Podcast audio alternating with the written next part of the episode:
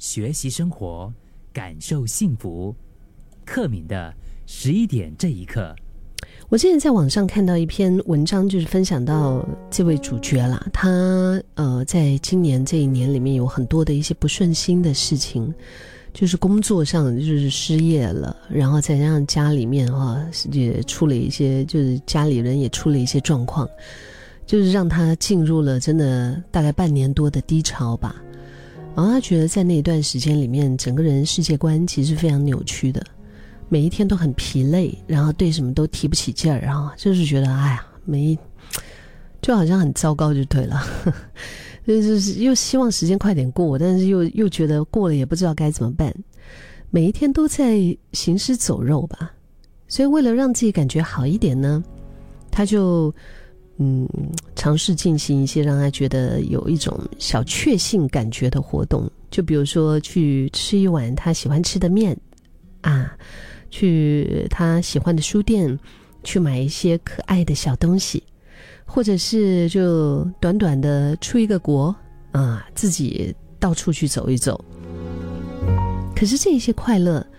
都很短暂，他的整体的失落并没有因为这样子而改善。后来他是在就是网上看到了一个视频嘛，就是那种烹饪的视频，然后就突然激发了他的。想要做菜的那个兴趣哦，就是没有想到那么简单的一件事，就让他发掘了从低潮走走出来的一个真正的关键。我觉得这一点是很有趣的，确实哈。如果我们在生活当中，我们有一些可以让我们提升生活品质，或者是让我们内在成长的一些举动。它是可以绝对可以让我们从低潮里面走出来。我曾经听过有人提到哈，每一个人都应该培养至少一种成长型的爱好。所谓的爱好嘛，我们的爱好可能可以是吃东西，可能可以是打游戏，对不对？但是这个所谓的成长型爱好，就是那一种，你付出多少时间精力，你就会获得多少的进步和收获。而且成长之路它是没有尽头也没有目的地的，比如吃面呐、逛街啊，啊，单纯的去某个地方走一趟，其实并不太算是成长型爱好，因为这些多半完成的同时就结束了，它没有太多的叠加效应。而且轻轻松松，你去吃碗面，你要干，你要多辛苦，对不对？就是很轻松啊，就很多巴胺的快乐，你不需要特别锻炼就可以做到的一些事情。这些我们可以算是生活的一个情调啊、乐趣啊、润滑剂啊，都可以啊。当然，它是可以让我们短暂的快乐、短暂的分心、短暂的享受，但是它没有办法造成深层的一个改变。成长型爱好呢，就是那种你可以花时间，你要去训练或者是去钻研，然后就随着这个时日推进啊，可以清楚的看见自己在各方面都跟着逐渐进步的一个习惯。而且成长型爱好，它不大是能够用来炫耀能力的，它不是用来拍照在那边显摆的。它也不是用来赚钱牟利，或者是跟人家比较啊竞争。成长型爱好是一种完全只是属于你自己的活动，你在里面获得了滋润和力量，你没有其他复杂的意图，你只是一种就是单纯的喜欢。就比比方说，我们比起单纯的去这个餐厅吃饭嘛。如果你是烹饪，就是做菜这个东西哈，我想可能可以给我们的那个正面价值会更多。就是因为如果是你去外面写作学做菜，又或者是你有一个圈子啊，专门是钻研做菜的朋友的话，可能你会就是这个社交啊，人际关系会不一样，然后你可能从这个烹饪的很多的技巧。从这个食材的选择啊，香料的了解啊，更多的文化，就是在你在实际操作那个过程当中，就会发现，有时候不过是换一种烹饪的方法，换一种烹呃煎煮的方法，它就可以完全创造出不同的风味。好像我，嗯，之前我很喜欢煮的一道这种香辣面嘛，咦，那个我一定会炒一个肉酱啊，那个是一种特别辣的香香辣辣的一个肉酱炸酱。然后 我上个星期因为换了一个新的这个烹煮的器皿，啊，就是那个锅不一样了，然后我在。在煮的时候，那个出来真的味道也不同，然后我发现它的受热的时间的长短也不一样啊，就是它跟我之前的那个烹煮的习惯已经已经很不同了，就是单单换了这个锅具哦，然后它都有好多的细节，而且我觉得这些细节是很可爱的，这些细节是有色有味的，就是你挖掘越深，你发现越多，然后 这个。这个其实挺挺有意思的，包括做运动这件事，我相信很多朋友可能也有这样子的一个感觉吧。就是你在培养，你不只是在锻炼身体，你在培养一种复利的习惯。嗯，就是你付出的越多，你获得的越多。然后呢，当你开始真的是进入轨道的时候，你可能就会更期待接下来学到什么新的东西，对不对？那种感觉就好像我们在。深渊，我们在黑暗里面，突然间，天空垂下了一条绳子，然后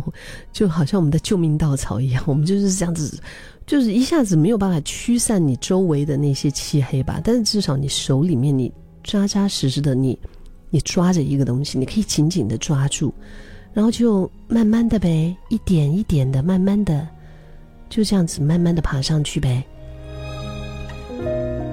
其实我发现，如果我们放眼哈，你看一看你周围的一些朋友，你观察一下你认识的那一些你觉得过得不错的朋友，